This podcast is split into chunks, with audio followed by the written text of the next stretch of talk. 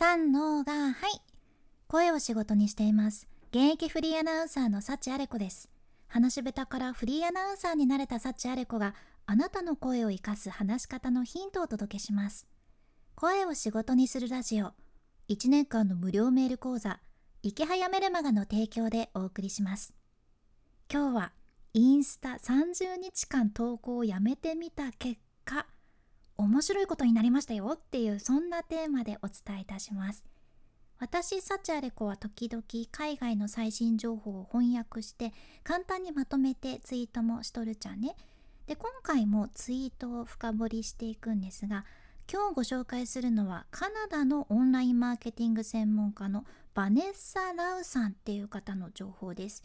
この方はご自分でビジネスもされとるんやけどインスタフォロワーはね16.1万人いらっしゃいます。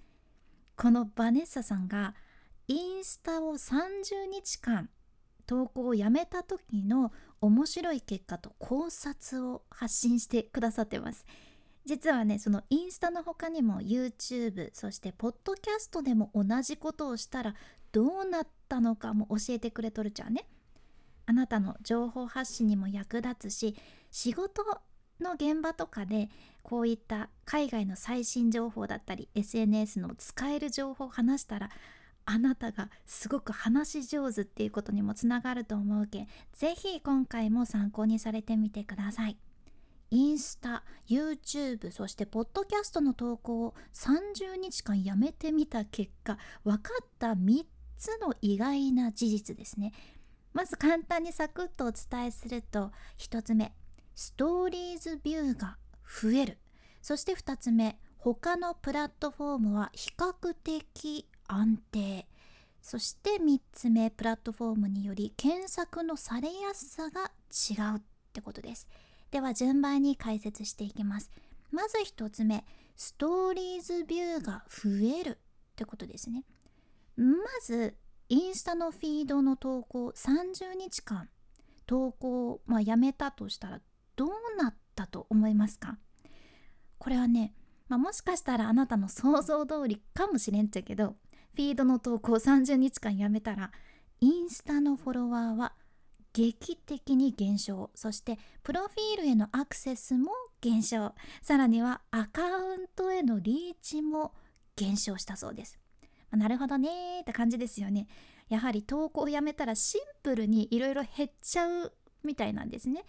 でバネッサさんがおっしゃるにはまあこれだけでもこの結果だけでもフィードの投稿の頻度がどれだけインスタにどれだけあなたのプラットフォームに影響しとるか証明できたわって 言ってるバネッサさんマジ強って思ったんですけど 前向きですよね。ただねただですね面白いことにインスタの中で一つだけ伸びたものがあったそうなんですよ。それが何なのかというとストーリーズビューなんですね。つまりストーリーズの閲覧数だけ伸びたってことなんですよ。バネッサさんはフィードは投稿してないんですけどストーリーズはいつも通り投稿されてたみたいです。でとにかくフィードの投稿をやめたら通常よりストーリーズの閲覧数がかなり伸びたってことじゃん？ここから読み取れるのはフィードを投稿しないとフォロワーは今ある今すでにあるコンテンツを消費し始めるってことですね。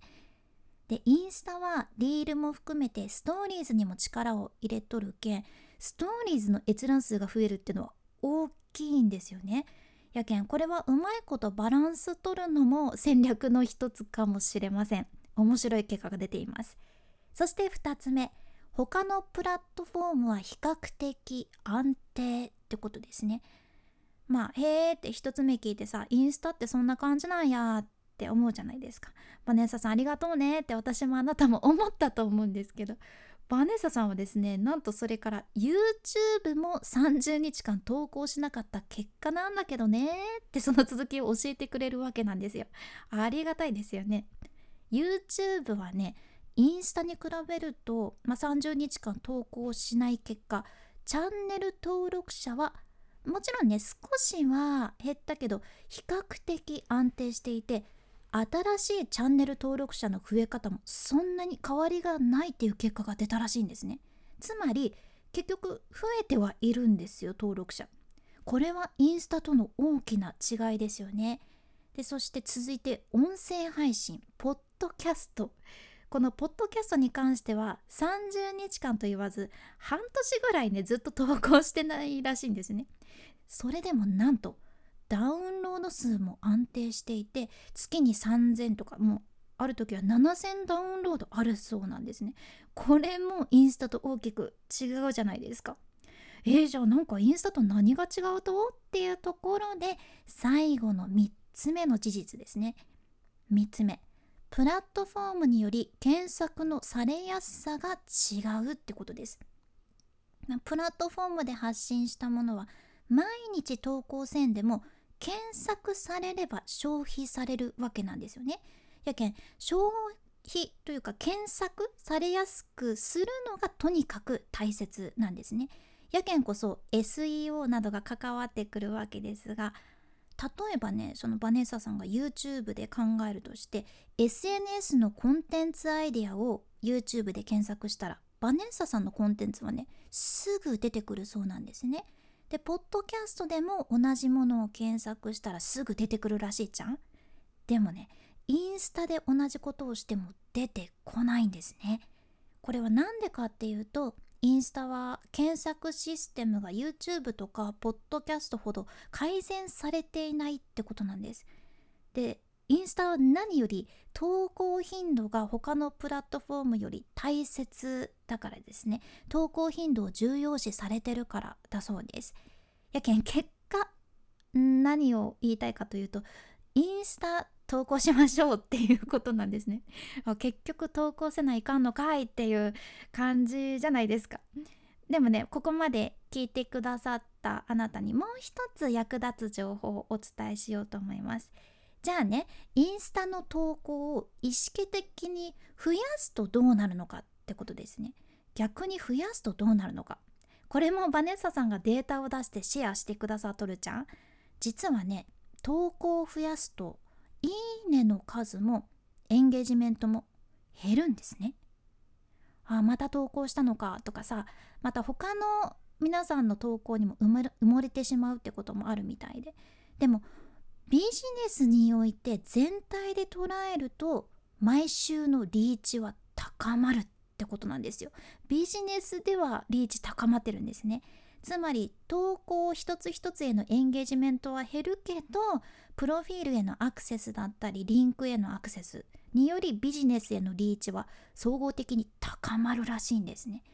しかも投稿すればするほどバズる可能性も上がるからねっていう風にバネッサさんおっしゃってて、まあ、詰まるところですね。結局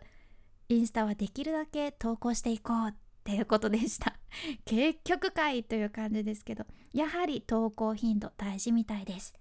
今回の学びとしてはインスタ YouTube そしてポッドキャストを30日間投稿やめてみた結果分かった3つの意外な事実。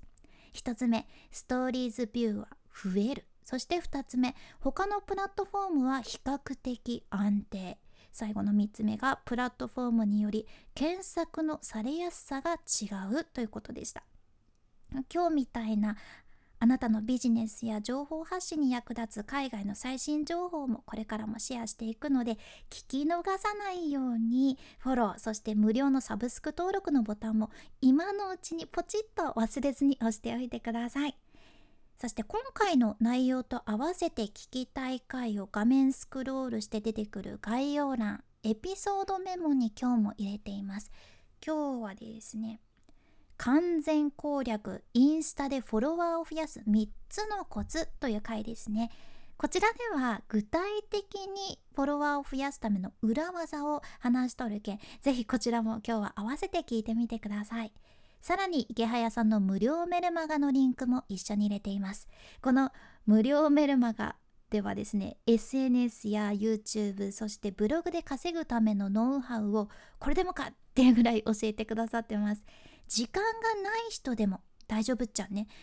2日に1回届くメールを読むだけやけん、まあ、サクッと勉強できるメール講座なわけです。しかもずっと無料やけんまだ読んでない人はもう本